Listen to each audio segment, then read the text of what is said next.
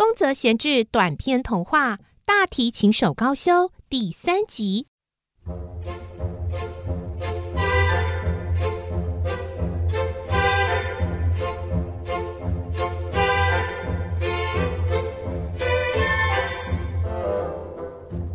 第二天晚上，高修一样背着那大提琴的黑箱子回家，大口喝完水以后，就和昨天晚上一样，开始练习拉琴。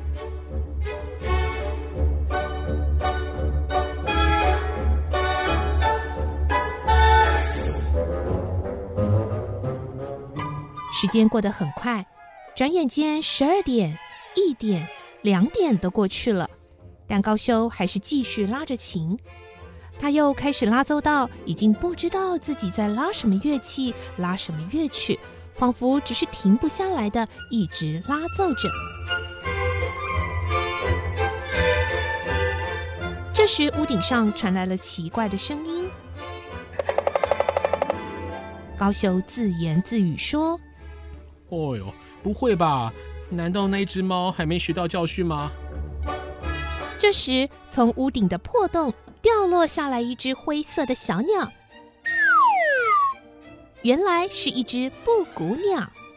高修问：“哎，怎么连鸟也跑来我家了？你要做什么啊？”布谷鸟正经八百的回答：“我是特地来向您请教音乐的，布谷。”高修笑着说：“ 音乐，你懂什么是音乐吗？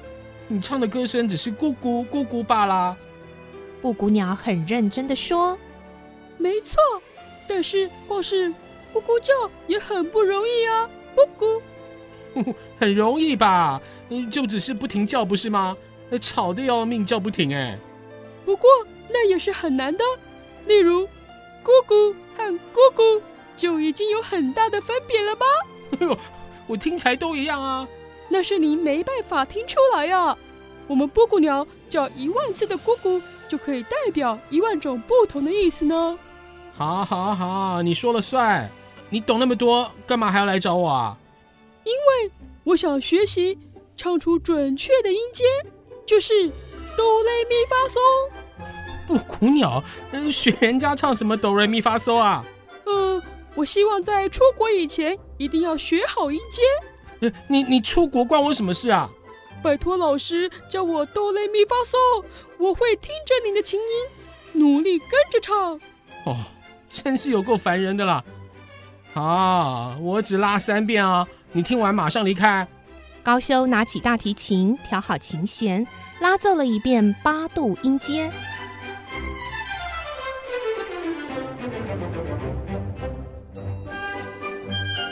布谷鸟听了之后，却着急的拍着翅膀说：“不对，不对，不是这样！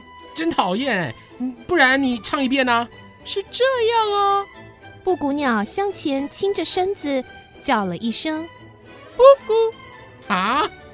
你以为这样就是音阶啊？哦，对你们而言，哆瑞咪发嗦跟第六交响曲都一样的吧？不一样啊！哪里不一样？最难的就是要一直不停的唱下去，那有什么难的？就是这样子啊。高修用大提琴连续演奏着咕咕咕咕咕咕，布谷鸟听得开心极了，也合着琴声跟着一起咕咕咕咕的唱。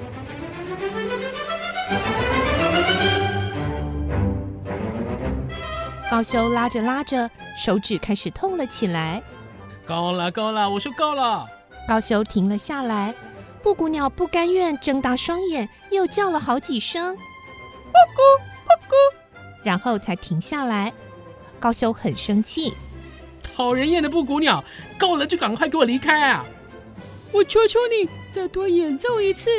你刚刚拉的不错，但其实还是有点不对哦。哦，你也太过分了吧！到底是谁在教谁啊？快给我滚！再拉一遍就好。求求你！布谷鸟一边深深的鞠躬，认真的这么说：“啊，好吧，这是最后一遍了。”高修拿起琴弓准备，布谷鸟深深吸了一口气：“这回麻烦您尽量拉的久一点。”说完，又再次深深的鞠躬。